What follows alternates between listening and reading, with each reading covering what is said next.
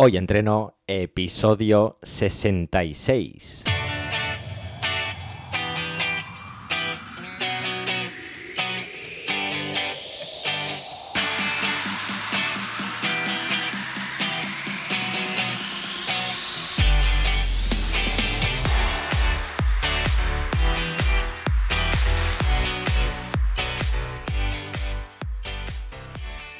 Muy buenas y bienvenidos a Hoy Entreno, el podcast en el que entrevistamos a expertos del mundo de la salud y el deporte.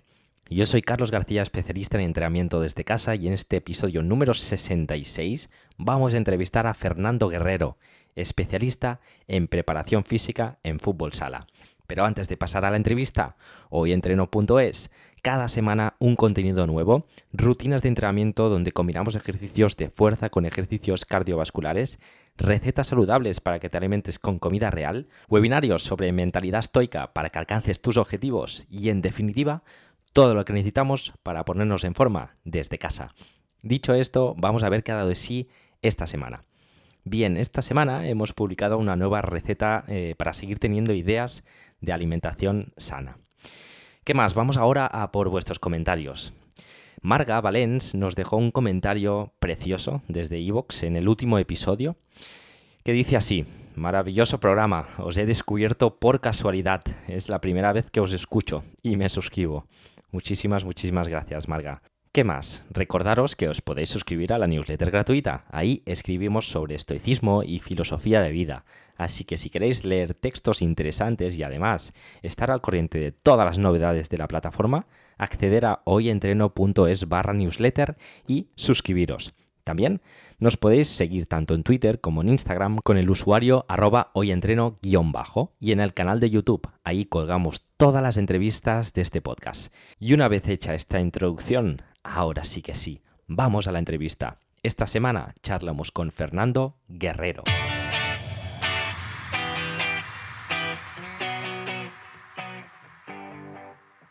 Y ya estamos aquí con Fernando Guerrero, bienvenido y muchas gracias por aceptar la invitación de Hoy Entreno. Muchas gracias a ti, Carlos, por la invitación. Espero que pasemos aquí un, buen ratito charlando sobre, sobre entrenamiento.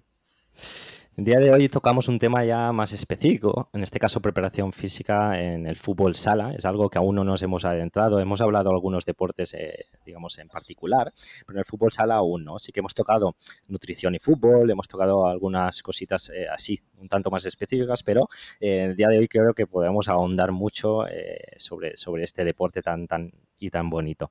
Em, dinos antes de nada, Fernando, ¿quién eres y a qué te dedicas? Bueno, pues eh, mi nombre es Fernando Guerrero, yo soy preparador físico eh, actualmente del Gimpi Cartagena, equipo de primera, de primera división de fútbol sala aquí en España. Bueno, eh, yo soy graduado en Ciencias de Actividad Física y Deporte, tengo un máster en alto rendimiento y salud y luego, bueno, pues entre comillas me caracterizo por ser un, friki del entrenamiento. Me gusta muchísimo todo lo relacionado con la teoría y práctica de entrenamiento y sobre todo con la parte más práctica. Eh, actualmente tengo la suerte de poder trabajar con, deportistas profesionales, en este caso eh, juego de fútbol sala, pero, pero bueno, al final me encanta indagar en muchos otros deportes. Eh, también me dedico al entrenamiento personal online, en este caso por, la disponibilidad que tengo de, o por el tiempo libre que puedo tener. Sí. Pero, pero bueno, al fin y al cabo, ya digo, un enfermo del mundillo y, y vamos, con la ambición de aprender todos los días algo. Tengo que decir que eh, desde que te empecé a seguir en, redes sociales, sobre todo en Instagram, creo que creas un contenido muy, muy, muy interesante y además muy aplicable a, lo que podemos encontrarnos en la pista o en nuestros jugadores. Em, sí que es verdad que tú estás en un ambiente más profesional, eh, como decía fuera de, digamos, de antena, antes de grabar. Eh, sí que nos interesa también hablar de, de todas las capacidades o las posibilidades que tiene, digamos, un staff técnico dentro de un, de un club más profesionalizado, pero también intentaremos eh, charlar de para todo tipo de personas o clubes o preparadores físicos o entrenadores que no tengan quizás tantas eh, herramientas, que también les, creo que les, que les pueda ayudar esta entrevista y esta, estas, eh, estas en este caso, preguntas. Así que creo que lo vamos a, conseguir. Mm, antes de nada, también, haznos una especie de, digamos, de, contexto. Eh, dentro de un staff técnico, en este caso, mm, ¿qué papel o qué figura tiene el preparador físico? Pues mira, es una muy buena pregunta y realmente la figura o el rol del preparador físico ha ido cambiando mucho durante los últimos años eh, o sea, realmente durante los últimos 30 años, pero especialmente los últimos 5 años. Al final el fútbol sala eh, es, digamos, el, hermano, el hermano pequeño del fútbol. Entonces se va adaptando un poco a cómo evoluciona o cambia el fútbol para a posteriori cambiar el fútbol sala. Eso quiere decir que el, rol de probador físico antes, eh, no antiguamente, sino hace unos breves años, era muchísimo más específico como la figura de probador físico, ¿vale? Como lo que tradicionalmente tenemos el, concepto de, aquella persona que se encarga solo de trabajar y mejorar la condición física de sus jugadores y ahora tiene un rol mucho más participativo eh, dentro de lo que es el cuerpo técnico realmente. Eh, es capaz de tomar decisiones en cuanto a situaciones tácticas, debe trabajar y debe incluir esas situaciones y esa bueno, y esa importancia que le puede dar el entrenador a esas situaciones técnico-tácticas, a sus tareas. Entonces, pues la, verdad que el rol del probador físico ha cambiado en estos últimos años, pasando de una figura mucho más eh, aislada, por así decirlo, o relacionada con la operación física en eh, per se, a una mucho más, mucho más contextualizada y mucho más global a lo que la demanda del juego quiere del entrenador.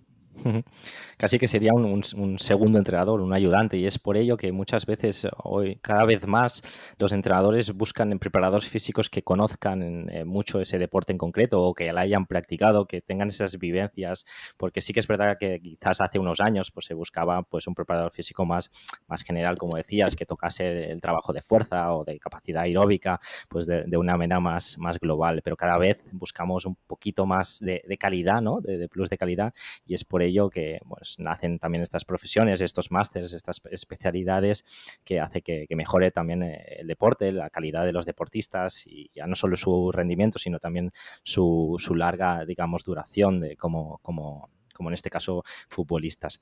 Eh, súper, súper interesante. Tenía, tuve un, profesor, bueno, no, es que lo tuviera yo, sino que es un profesor yo creo que conocido eh, por su también, bueno, pues fue un pionero, ¿no? Que fue Paco Seirulo, que seguro que lo conoces, obviamente. Y bueno, pues decía un, pues un poquito eso, lo que dices tú, que es una figura que ya no, no, está aislada, sino que está dentro del, cuerpo técnico, que trabaja de, una manera más eh, no solo físico, sino técnico, físico, eh, emocional, que he visto algún, eh, algún post tuyo que hablas, y que tienes calentamientos súper interesantes, que hablan también de, bueno, o, que intentas trabajar objetivos más emocionales, incluso socioafectivos, como decía él. Así que, bueno, pues una figura de la del preparador que ha ido mejorando y, progresando muchísimo. Em, bueno, hecho esta contextualización, díganos, eh, según tu opinión, eh, cuáles son los principales errores que suelen cometer los preparadores físicos dentro de, pues eso, la preparación de un, equipo de, fútbol sala.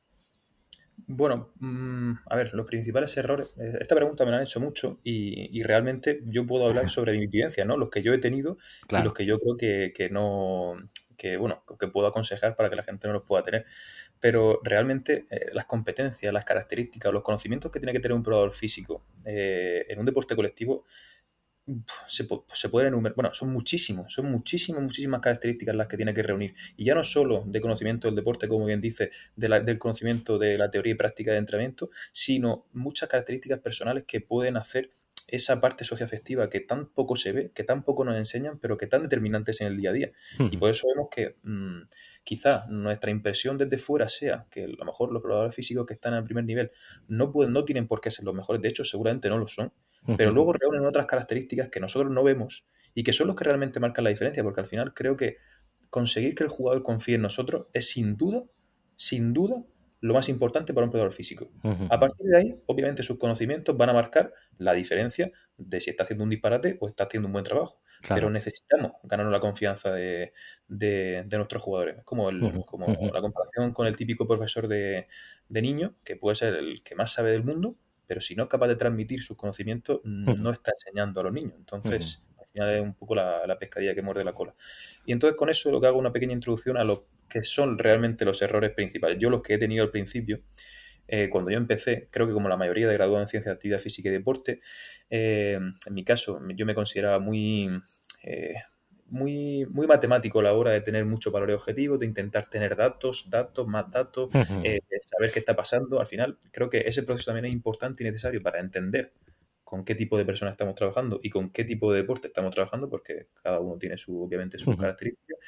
Pero sí que, que yo creo, o, o si volviese atrás, cambiaría un poquito eso. Antes era muy, muy, muy recolector de datos, hacía mucha serie, mucha batería de test con una frecuencia mayor que ahora y ahora me he vuelto mucho más práctico, mucho más eh, coger datos que me interesan e intentar quitarme los, los demás para no ser molesto y para no ser, bueno, al final, para no ser pesado. bueno, al final también la experiencia obviamente es un grado y hay que pues, pasar también por, esas eh, etapas que te hacen conocer, pues como decías, los deportistas en este caso y los jugadores de, este de alto nivel. Genial, entonces, bueno, pues ya que enlazamos con esta, con esta pregunta, em, ¿qué características, características físicas te encuentras tú o te has encontrado, digamos, en alto, eh, alto rendimiento, en alto nivel, eh, los deportistas que están más arriba dentro del fútbol sala, que características, como te decía, eh, seguramente es, complicado decir que me digas unas eh, en concreto, porque según la posición, etcétera. Pero bueno, ¿qué crees lo que, es lo que marca o marca la diferencia entre un deportista que está a punto de dar el salto a ese que, eh, digamos, llega a la élite? Pues mm, verás, yo he tenido la suerte eh, de poder trabajar a, muchos niveles, ya a muy diferentes, tanto por edades como por, eh, como por nivel ¿no? de profesionalidad. He trabajado con personas, o sea, con jugadores de fútbol sala desde tercera división, por debajo, segunda B, segunda división, primera división, actualmente en la que estoy, y luego incluso primera división de otros países que entre comillas son de un nivel inferior a España. Entonces sí que además tengo datos objetivos y tengo por otro lado la experiencia. Y realmente a nivel objetivo quizás no haya tanta diferencia como a priori yo podría pensar en cuanto a características físicas. A eso me refiero eh, composición corporal, con el tema del porcentaje graso, que seguramente sea de donde más los haya. Al final, la, primera división española demanda eh, ahora mismo, fútbol sala, como cualquier otro deporte colectivo, su evolución condicional está siendo abrumadora. Entonces, al final, pues eso quiere decir que se corre mucho más, que se corre más alta intensidad, que haya un mayor número de aceleraciones, desaceleraciones, etcétera. Y eso al final hace que estemos más preparados para ello. Entonces, al final, obviamente, un deportista profesional va a tener unas características físicas mejores o mayores que otro que no lo sea. Pero, las, pero no son tan, tan, tan significativas las diferencias y realmente tengo datos, ya digo, de, otros niveles que no terminan de ser muy, muy, muy, muy claros. Entonces, como digo, siempre hay una generalidad, hay una tendencia a tener una, condición física mayor en cuanto a pues, capacidad de aceleración, composición corporal, es decir, porcentaje graso, fuerza, ratio fuerza-peso, ese tipo de valores, pero que no terminan de ser muy, muy, muy claros. Entonces, seguramente, y es obvio, que los que han llegado a dar el paso a a jugar en primera división y en un equipo más potente, seguramente son por ese talento innato o, esa, o ese trabajo técnico que al final es lo que marca la diferencia. Porque es cierto que en el fútbol sala actualmente no se puede jugar si no estás bien físicamente, pero antiguamente sí, y no se podía jugar si no eras técnicamente bueno. Eso es así. Claro. Sí, al final lo que marca la diferencia es ese talento, ese trabajo también, obviamente diario, constante, pero también, como se suele decir, o con los que hemos tocado un poquito de alto rendimiento, eh, lo que marca también muchas veces es la, mentalidad que tengas delante de, los desafíos, en este caso, pues competitivos. Genial. Em, seguimos adelante. Entonces, mm, uno de los eh, aspectos de los cuales digamos, tú eres una de las personas que, trabaja con mayor ahínco en esto de, la fuerza, es eh, pues eso, lo que decíamos de, la fuerza un tanto más aplicada, la transferencia, la velocidad, fuerza-velocidad, esa velocidad gestual.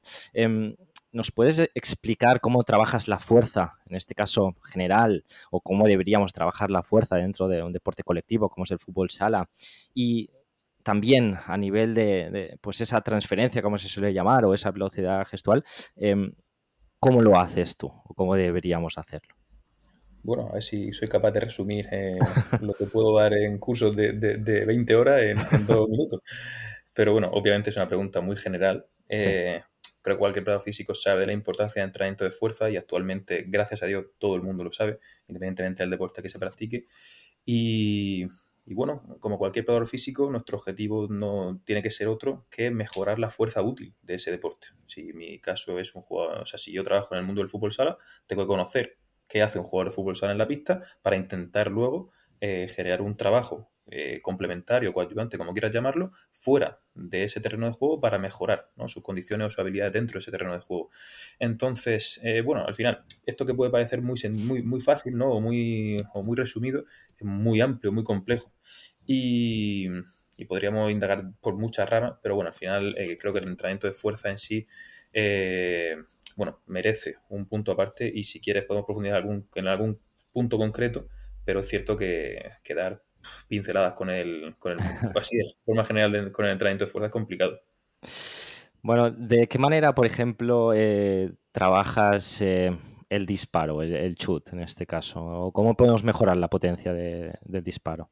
Pues fíjate, mm, nunca, nunca, nunca, nunca me he planteado hacer un trabajo para mejorar la fuerza del disparo. ¿vale? Eh, creo y considero y además eso también está un poco evidenciado. No sé con qué, con qué grado, la verdad, pero eh, al final la, capacidad de generar fuerza en un disparo en el fútbol sala está muy, muy determinado por la técnica. O sea, no quiere decir que yo tenga una, no sé, una extensión de rodilla más fuerte que mi compañero, quiere decir que yo vaya a disparar más fuerte que mi compañero. Eh, es cierto que obviamente algún tipo de programa o de, intervención específica de ese, de ese patrón de triple extensión que pueda hacer un disparo nos pueda permitir mejorar el, disparo. O sea, puede ser, pero realmente dentro de la fila de prioridades, porque al final toda la preparación física son prioridades. A mí me encanta trabajar mucho más de lo que trabajo, pero tengo que priorizar. Entonces, dentro de esa escala de prioridades que tengo que, que tengo que tener como operador físico, seguramente estaría en, las últimas, en el trabajo de disparo. Al final, todos los pruebas físicos, pues no, nos centramos en, primero, prevenir lesiones, a partir de ahí intentar mejorar lo que es el rendimiento condicional. Y dentro del rendimiento condicional, como digo, de lo último sería preocuparme de mejorar la fuerza del disparo. Sobre todo en el fútbol sala, que no es un, el golpeo no suele ser eh, un golpeo, eh, suele ser más tocadito, suele ser más de, interior, más colocadito. Al final los goles normalmente se producen en zonas de la pista cercana a la portería, entre los, entre los 4 y los 12 metros. Por tanto, al final normalmente los goles suelen ser con interior. Sí que hay disparos con empeine, mucho. y, obviamente los jugadores que más tienen un disparo... Eh, más fuerte o más potente que otro, pues marcan la diferencia a la hora de preparar partidos o, generar situaciones claras de gol, pero que no es una cosa que, creo que cualquier, jugador físico trabaje, sinceramente. Sí, sí. Eh, hablamos con Rodrigo Alvira sobre alto rendimiento hace, unos, hace unas semanas y precisamente hablábamos de eso, de, bueno, que a veces hay el error, en este caso, de intentar mejorar un gesto técnico perdona, con una, con una carga externa o con una, sí, con una carga externa y al final lo que hace eso es, modificar el patrón motor y no hace que mejore el, gesto o la precisión o la potencia de, ese, de ese gesto en concreto, como decíamos que era el lanzamiento de básquet, que podría ser el chut, que es lo que te he preguntado. Eh, sino que es la técnica, como decías, lo que hará que realmente eh, tengas más acierto. En este caso, seguramente, pues hay muchas más, como decías, más cosas a trabajar como la aceleración, desaceleración, empujes o saltos, o etcétera, etcétera, muchas cositas eh, más prioritarias en, este, en ese sentido. Em, dentro de lo que es, eh, digamos, el trabajo de fuerza del deportista en este caso, ahí puede que tenga miedo alguna persona o algún jugador o algún entrenador de, que, produzcan disminuciones en su velocidad, ¿no? Velocidad gestual cuando trabajamos la, fuerza de, hipertrofia, la, fase de hipertrofia de, una programación. Em, ¿Crees que debemos trabajar la hipertrofia cuándo, eh, en qué momento eh, es interesante? El tema de la hipertrofia en deporte colectivo es un tema muy, muy controvertido. Al final, eh, la gente, o sea, obviamente relacionamos la hipertrofia con una disminución de la, de la, activación nerviosa, de la coordinación, de la agilidad. Es decir, tenemos siempre la relación entre hipertrofia más orientada al culturismo que obviamente no, es transferible a un deporte colectivo, pero, pero es cierto que al final la, ganancia de masa muscular, ¿vale? O la mejora de composición corporal eh, nunca va a ser el objetivo de un probador físico, pero sí que puede ser la consecuencia. A día de hoy estamos viendo ya en otros deportes, como el fútbol, eh, donde sí que estamos viendo ya eh, cuerpos más atléticos. Y es cierto que, como digo, la evolución condicional del deporte nos está llevando a, esto, a estas tendencias. Yo no creo y de hecho así es, que no tengamos que trabajar la hipertrofia en un deporte colectivo. Simplemente hay que saber cuándo, saber cómo y luego aplicarlo bien. O sea, ahí, por ejemplo, estamos en un periodo de transición donde los jugadores están descansando, pues es un buen momento. Es un buen momento para trabajar con ellos esa parte o esa hipertrofia. más como realmente trabajaría un culturista. O sea, muy parecido. Eh, a, nivel de, a nivel de volumen, trabajo, ejercicio, serie. Realmente eh, no hay muchísimas diferencias. La diferencia es adaptarla a su nivel y no pasa absolutamente nada. al final, ya digo, la mejora de la bueno, nuestro objetivo como operadores físicos tiene que ser mejorar la fuerza útil, como digo. Y el trabajo de fuerza, la diferencia entre plantearlo orientado a la hipertrofia o orientarlo a la mejora del rendimiento es el objetivo que tú quieras darle. Yo nunca voy a trabajar la hipertrofia por mejorar la masa, la masa muscular, voy a mejorar mi entrenamiento de fuerza para ser más fuerte, pero si esa consecuencia va a llevar un aumento de la masa muscular, pues bienvenido sea. Claro.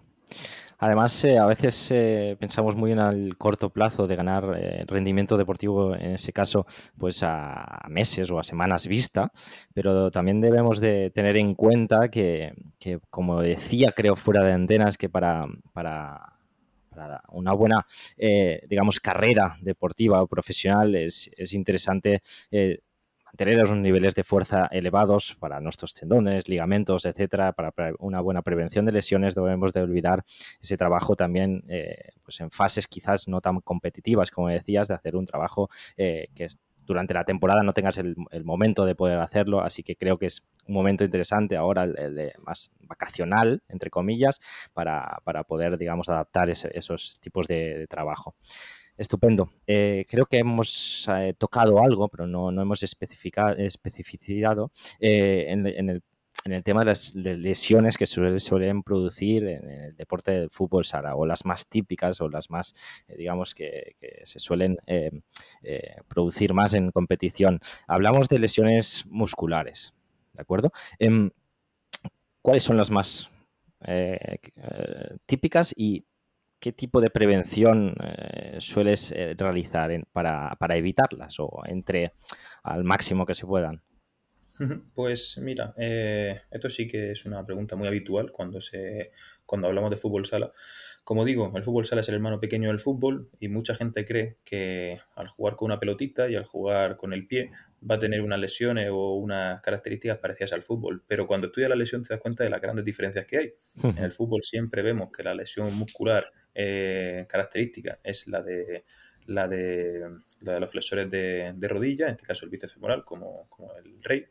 Y en nuestro caso, para nada alcanzamos altas velocidades. Por tanto, no hay ese. O sea, se puede lesionar un jugador, por supuesto, de un, de un flexor de rodilla, pero no es habitual. Nosotros sí que, por nuestra. Por nuestra. bueno, por nuestra gran cantidad de cambios de dirección o de, o de movimientos en el plano frontal, sí que eh, gozamos de más lesiones en, el, en la parte aductora que, en cualquier otro sitio. Nuestra lesión característica es el aductor, en la que los preparadores físicos intentamos minimizar y lo hacemos pues con, con programas preventivos. Bueno, pues creo que como todo el mundo puede entrenar, entender como un programa preventivo. Creo que en función del nivel adaptamos el contexto, intentamos identificar eh, el, los ángulos, los grados donde se produce esa lesión y a partir de ahí lo trabajamos. ¿Cómo? Pues de manera concéntrica, isométrica, excéntrica, siempre vamos progresando un poquito en ese tipo de estímulos y luego incluso haciendo situaciones más reales, o sea, ese tipo de ejercicio que se ve eh, o que tan característico es en, los vídeos de, redes sociales, pues, pues, goma, resistido, ese tipo de trabajo. De momento, eh, no sé en qué grado, porque nunca lo puedo saber, de, eficacia tienen, pero de momento, bueno, el número de lesiones en el aductor se están reduciendo. De hecho, este año hemos tenido bastante, bastante poco. Tengo que decir mi experiencia también personal, eh, que yo, como te decía, jugué a hockey sobre patines, que también al final de, a dimensiones y a, nivel de jugadores también es 5 contra 5, o en este caso sería 4 eh, contra 4 el hockey. Em, igual que podría ser con el básquet, como decías, hay muchas, muchos, muchos cambios de dirección. Y sí, una de las eh, molestias o lesiones que tenía más habituales era, esta, la de, la de los abductores, la zona más, la parte interna de, la pierna. Porque obviamente hay, una sobrecarga ahí de tanto arrancar, frenar, arrancar, frenar en, ese, en, ese, caso. Supongo que también se deben hacer muchos trabajos, como se llamar de, core, de prevención, pues, de copenagues, eh, gomas, como decías, muchos trabajos. Eh, eh, bueno, complementarios para, fortalecer un poquito la zona y evitar también muchas veces las sobrecargas. Yo creo que uno de los problemas que tenemos también a veces es, más adelante te voy a preguntar, pues eso, el control de la carga, que a veces quizás nos podemos exceder y, bueno, es interesante saber cómo o hasta cuándo podemos llegar a forzar, digamos, la máquina para, evitar pues esa, esa lesión. Entonces, eh, pues enlazo con esta, con esta cuestión que te comentaba.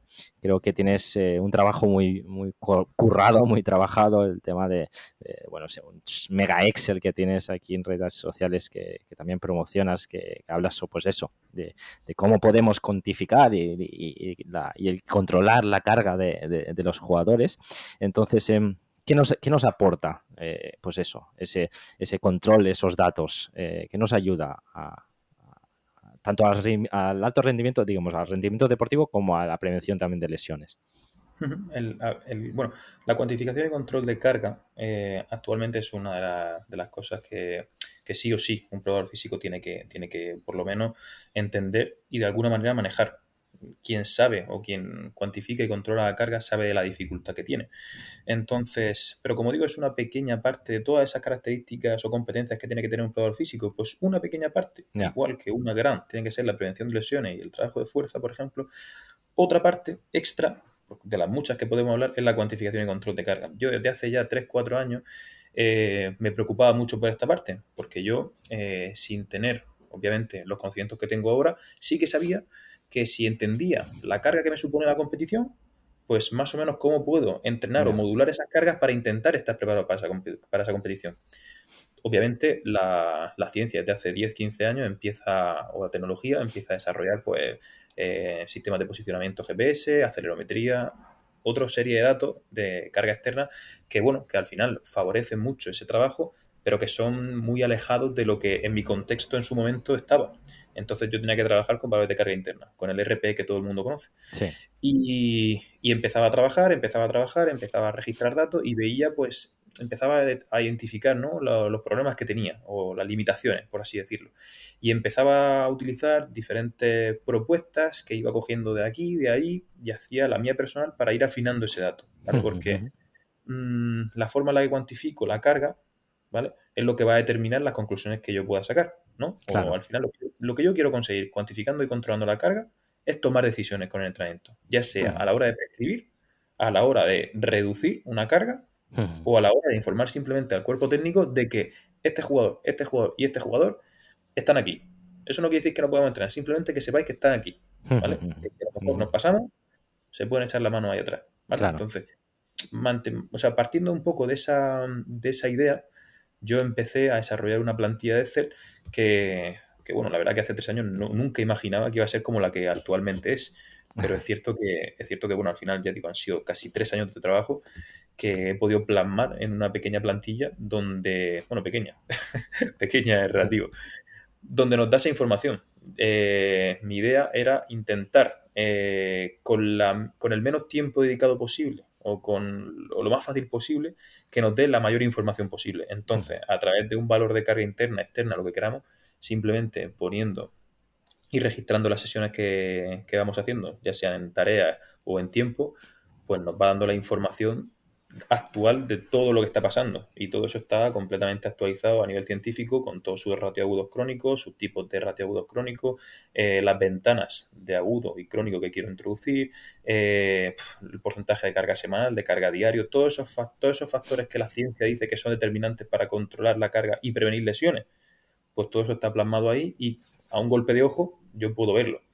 Como digo, al final la clave luego es saber interpretar los datos. Claro. Porque pero sí que es cierto que si un jugador te sale que tiene una carga semanal en rojo, que tiene una carga diaria en rojo, que su ratio agudo crónico está en rojo, pues al final son varios indicadores que nos están diciendo, oye, cuidado, monotonía, fatiga, todo eso, cuidado, ¿vale? No son avisadores, o sea, al final son indicadores que tenemos que jugar, controlar y que la experiencia nos, hace también dominar.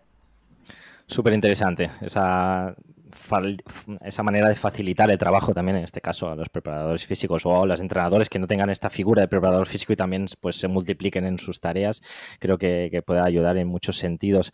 Remarcas mucho el hecho de que al final un profesional de, estas características, un preparador físico es mucho más ¿no? de que, una persona que se dedica solo a este aspecto condicional, sino que tiene que tener pues muchas características, en este caso de inteligencia emocional, de comunicación, creo que es básico también, para poder entender, digamos, cada situación de, los jugadores. En este caso, esta interpretación de los datos eh, se pueden también eh, plasmar o, comunicar hacia los jugadores. De alguna manera, eh, hay personas que son más digamos, tozudas o un poquito más, o al revés, o son un poquito más entre comillas, flojitas, en el sentido de que dicen, ostras, estoy al límite y realmente no lo está, a nivel de ciencia, ¿eh? Eh, o al revés, que estás llevando al límite y quizás pues no, es consciente. Bueno, pues quizás es una manera de pues, decirle, mira, pues aquí tienes los datos, obviamente allá tú, el entrenador también toma las decisiones, pero pues una manera de, comunicar y no que no sea algo tan subjetivo del preparador físico de decirle, oye, pues creo que por lo que te veo estás un poquito más eh, fatigado o estás llegando un poquito más agotado a, este, a estas fases, ¿no? Pues los datos ayudan en ese sentido a la, comunicación. Genial. Em, una pregunta que te, quería comentar, que, me gustaría que nos explicaras a nivel conceptual, porque lo vemos en redes y, podemos decir, ostras, no sé exactamente a qué se refieren a eso. Eh, ¿Qué entendemos por entrenamiento coadyuvante?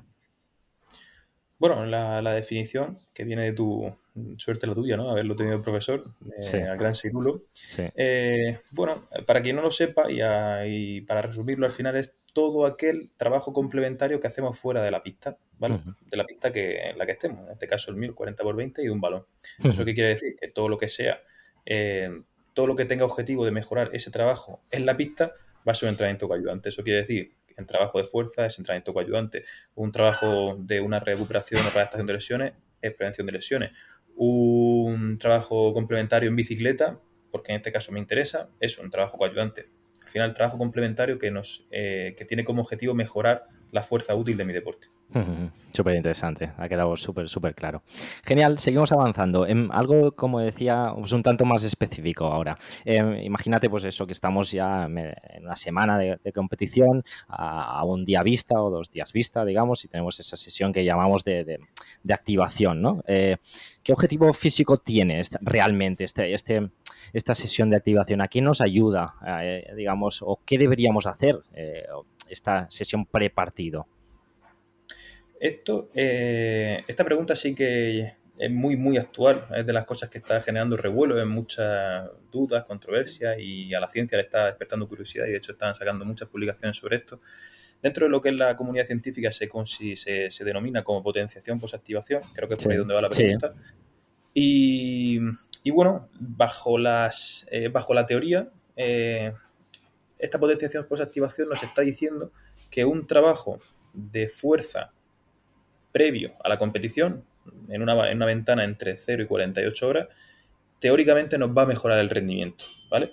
Obviamente, ¿qué trabajo de fuerza? Obviamente dudamos del trabajo, dudamos de los ejercicios, dudamos del volumen, de las series, del porcentaje de esfuerzo, todo eso es lo que va a determinar el luego posterior hipotético beneficio que voy a tener, ¿vale? Y como digo, no está claro, ¿vale? Eh, hay hay estudios que están mejor planteados que sí que obtienen buenos resultados, hay otros estudios que no están tan bien planteados que no sacan buenos resultados, entonces genera controversia, ¿vale? Mi opinión personal es que yo no tengo, o sea, yo sí confío en que, o sea, la teoría me dice o la fisiología me dice que, sí que es cierto que vaya a haber una potenciación posactivación, ¿vale? Pero lo que yo siempre pienso es cómo es significativa va a ser esa mejora para implementarlo y de qué manera, ¿vale? Mm. Para este año, eh, yo este año, por ejemplo, no he hecho una potenciación posactivación muy, muy, muy eh, agresiva, porque el contexto en el que me muevo no es todavía, no está preparada para, meter ese tipo de novedades, que es una cuestión de sentido común, pero sí que veo compañeros de profesión haciéndolo, que digo, oye, chapó, no porque lo hagas, sino porque convenzas a la gente para hacerlo. Y muchas veces no a los jugadores, sino al cuerpo técnico de que eso funciona. Entonces, ese tipo de, de trabajos que no es tan, tan claro, bueno, pues eh, ya cada uno tendrá su opinión personal, tendrá su experiencia empírica y yo sí que me gustaría en futuro implementarlo, pero tendré que esperar un poquito a ver el contexto en el que me muevo, el tipo de jugadores con el que estoy, con el que coincido, para ver si es una buena idea o no. Porque muchas veces cuando mis jugadores ven una pesa, ya se echan las manos a la cabeza. Pero al final, muchas veces en los deportes colectivos suele pasar todavía, por desgracia, esta, bueno, este prejuicio al entrenamiento de fuerza. Súper súper interesante, sí que es verdad pues que un deportista que lleva tantos años, digamos, en alto rendimiento, haciendo las mismas cosas, la misma manera de trabajar, que es lo que le ha funcionado también para llegar hasta ahí, pues seguramente hacer estos cambios pues eh, puede ser pues, controvertido o le pueda costar. Pues eh, como todo, pues seguramente en partidos quizá no tan trascendentes se puede empezar a, probar o en momentos no tan importantes de la temporada quién, quién sabe, se puede intentar eh, bueno, dar ese, ese empujón a, que al menos pues, pues se pruebe, ¿no? Em, una última pregunta específica, digamos, de, tu propio trabajo como preparador físico. Em, ¿Nos puedes eh, decir cómo organizas, digamos, una semana normal, un microciclo eh, con partido, en este caso sábado? ¿Qué, qué es lo que trabajamos o qué sueles, digamos, trabajar día a día a modo más general, ¿eh? Digo.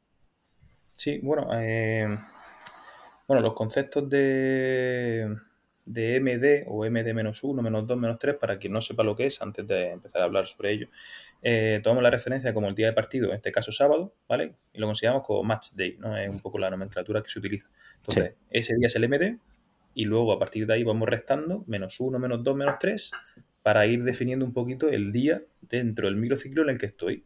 entonces, por tanto, viernes sería menos 1, jueves sería menos 2, miércoles sería menos 3, todo eso suponiendo que el, el, día de partido es sábado, ¿vale? Como digo. Por tanto, dependiendo un poco de ese, de ese tipo de microciclo en el que esté, porque puede ser que tengamos tres sesiones de entrenamiento, que tengamos cuatro, que tengamos cinco, pues más o menos cuando, de hecho yo soy una de las personas que no planifica a largo, a largo plazo por esto, porque muchas veces eh, el tema de la, los días de recuperación, los días de descanso los planificamos in situ, si la, carga, si la carga física cognitiva de un partido, por ejemplo, ha sido más alta de lo que esperábamos, pues a lo mejor no, no podemos entrenar al día siguiente o no podemos entrenar como queríamos, tenemos que adaptar cosas. Entonces, siempre vamos planificando micro a micro. Pero para que más o menos, para dar alguna, alguna pincelada clara, sí que trabajo en una semana normal, ¿vale? Dos sesiones de trabajo de fuerza, uno completamente aislado, que puede ser, o sea, yo le llamo entrenamiento de calidad, porque ahí doblamos, hacemos por la mañana y por la tarde, por la mañana gimnasio, por la tarde pista, ¿vale? Y luego otro en el que combinamos y hacemos una pequeña transferencia técnico-táctica del gimnasio a la pista. Eh, eso sería en el menos en el menos 5, menos 4 y en el menos 3 o menos 2, ¿vale? Vale. Entonces, más o menos en función de donde esté, de la parte del micro, trabajo ahí. Luego, aparte, eh, me gusta entre una sesión de fuerza y otra trabajar mucho la movilidad de la cadera y el core, que eso sería en el, en el, en el que está en medio entre el 5 y el 3 o el 4 y el 2. Y el día y el menos 1 siempre hago alguna tarea de, bueno, yo le llamo activación, pero es más de carácter lúdico, con pequeñas aceleraciones, aceleraciones mm, de carácter competitivo. Esos son los trabajos que luego subo mucho a redes sociales que gustan mucho, son, bueno, son, eh, la gente los puede copiar y pegar independientemente que trabaje con niños, que trabaje con profesionales. Entonces, por eso es siempre llamativo. Sí, esos relevos, esos juegos competitivos, etcétera. Em, dinos, em, antes, antes de, digamos, de, hacer las preguntas finales, em, ¿cómo estructuras un calentamiento antes del partido? Es decir, pues, eh, pues eso, movilidad articular o, eh, digamos, estiramientos balísticos, etcétera, si haces algún tipo de trabajo de fuerza. ¿Cuál sería la, estructura en este caso ideal o la que te funciona a ti eh, o la que utilizas antes de los partidos? Pues mira, en este caso eh, soy demasiado tradicional, ¿vale? No, mm, cuando es día de partido, los jugadores, sobre todo los veteranos, que llevan mucho tiempo haciendo una misma rutina de entrenamiento, eh, no he sido muy valiente o no he sido muy novedoso en cuanto a la introducción de, de calentamientos muy, muy, muy llamativos. Aún así, pienso que tampoco son necesarios, porque al final el objetivo del calentamiento del partido es prepararnos para el calentamiento. Y mi experiencia personal, sin datos, porque son, es imposible también tener, eh, saber todo eso, sí que me dice que no es del todo relevante. Entonces, lo que hago es dividir, como cualquier deporte colectivo, en dos fases. Una parte eh, condicional o, o, general y luego otra específica que es ya la introductoria de balón y todo eso, que es donde ahí no voy a entrar. Pero en la parte condicional la divido en dos partes una parte más base, ¿no? Como se dice, acondicionamiento base, y la otra, acondicionamiento general. En la parte base, ahí sí que trabajo un poco, la incluso meto trabajo de fuerza, pero sencillo, a lo mejor con autocarga, típico, típico patrones de flexión, extensión o triple flexión, extensión de cadera, rodillo, tobillo. y, ahí sí que meto alguna pincelada con minivan, alguna pequeña activación con, algún ejercicio resistido, ¿vale? Como puede ser la flexión de rodilla, la extensión de rodilla, la flexión de cadera, extensión de cadera, etc. A partir de ahí hago una pequeña, eh, una pequeña fase más dinámica un calentamiento dinámico al uso, ¿vale? Con el típico dos filas que van, o de banda a banda, que van haciendo diferentes patrones de movimiento. Meto alguno eh, más específico al fútbol sala y luego sí que meto un trabajo de coordinación y agilidad con un poquito de transferencia a la aceleración. Nada, o sea, nada súper mega innovador y nada súper llamativo. Pero sí que es verdad que ah, la experiencia personal es buena, a los jugadores les gusta y, y, aún así tengo un poco muchas veces la, el comentario de los jugadores diciendo, ostras, somos el equipo que menos balón toca en el calentamiento.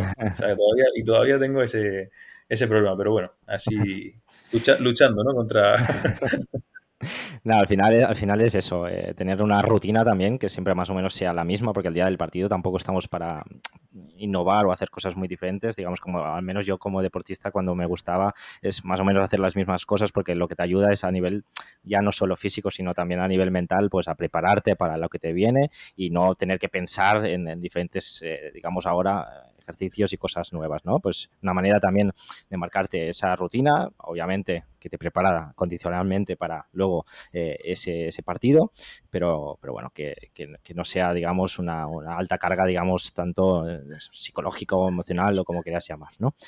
Estupendo, entonces me parece que, debe ser, al menos a mí también me gusta de esa manera.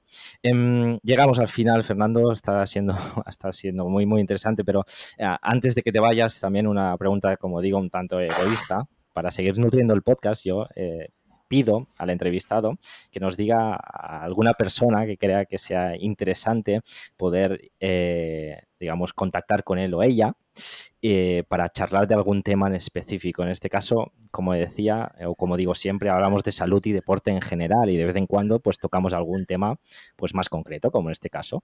¿Se te ocurre alguien o te viene alguien en la cabeza? Sí, sí, sí, por supuesto, más claramente dos nombres. Uno relacionado con el mundo del fútbol sala, por si, por si ha sido, o sea, por si ha gustado el podcast y por si a la gente le ha interesado un poquito más la profundidad de este deporte que en este caso es Rubén Herrero, que es compañero de profesión. Él fue eh, ex, ahora es ex probador físico del Pozo Murcia, eh, el otro gran equipo aquí de la región. Y bueno, él es doctor en ciencia del deporte, para mí ha sido un referente absoluto y seguro que, bueno, que como mínimo da la talla. genial, Y por otro lado, más relacionado con el, con el entrenamiento de fuerza per se o con, o con el entrenamiento personal, eh, se me ocurre a mi compañero Abel Jiménez, que es compañero de, trabajo. Él, tiene una empresa de entrenamiento personal. Eh, junto con otro compañero eh, creamos tecnología deportiva. Hemos hecho un encoder que se llama VeloWin y que al final, digamos, somos, somos los frikis ¿no? del entrenamiento de fuerza. ya digo, él es más, mucho más un perfil del entrenamiento personal y entrenamiento de fuerza, incluso entrenamiento de fuerza basado en la velocidad, que en este caso somos pioneros a, todo tipo de cliente. Y por otro lado, Rubén Herrero, que es preparador físico de fútbol sala.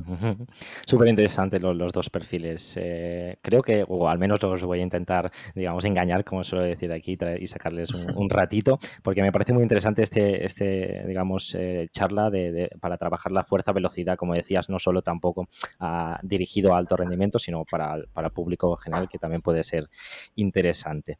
Em, nada, Fernando, eh, llegamos al final de la, entrevista. Dinos antes de, de digamos, desconectar dónde te pueden encontrar en redes sociales o página web incluso, para poder dejarlos aquí en las notas del episodio. Bueno, en página web tengo varias en función de la, empresa o trabajos colaborativos que hago. Pero en redes sociales eh, la gente me puede encontrar como Fernando Guerrero Cayola, todo junto. Y la verdad que, aunque veáis una página de Instagram bastante currada, no me gustan nada las redes sociales y no tengo otra. O sea, no tengo, no le dedico ni al Facebook, ni al Twitter, ni nada trabajo con Instagram porque sí que es cierto que, a, nivel de, a nivel de trabajo, de cliente, de entrenamiento personal, todo eso sí que genera y funciona, pero, pero bueno, que ya digo, no utilizo mucho más. Entonces, solo utilizo Instagram, que es Fernando Guerrero Cayula. Y páginas, y páginas web, pues podéis encontrar, si queréis información sobre, sobre el entrenamiento de fuerza basada en la velocidad, tenemos Deportec, que es la empresa con la que trabajamos y desarrollamos el encode.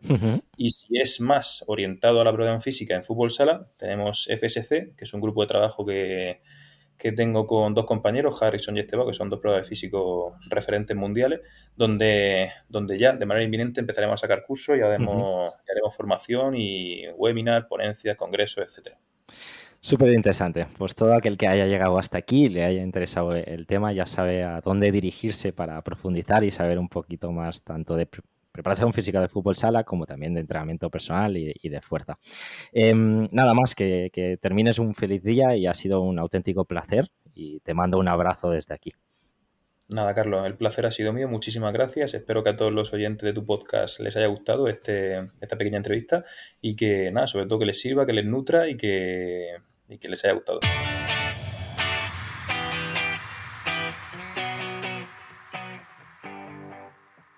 de Fernando me quedo con su visión del deporte de alto rendimiento. Ha sido una charla súper nutritiva donde nos ha podido explicar de qué manera trabaja un equipo de la élite del fútbol sala en España.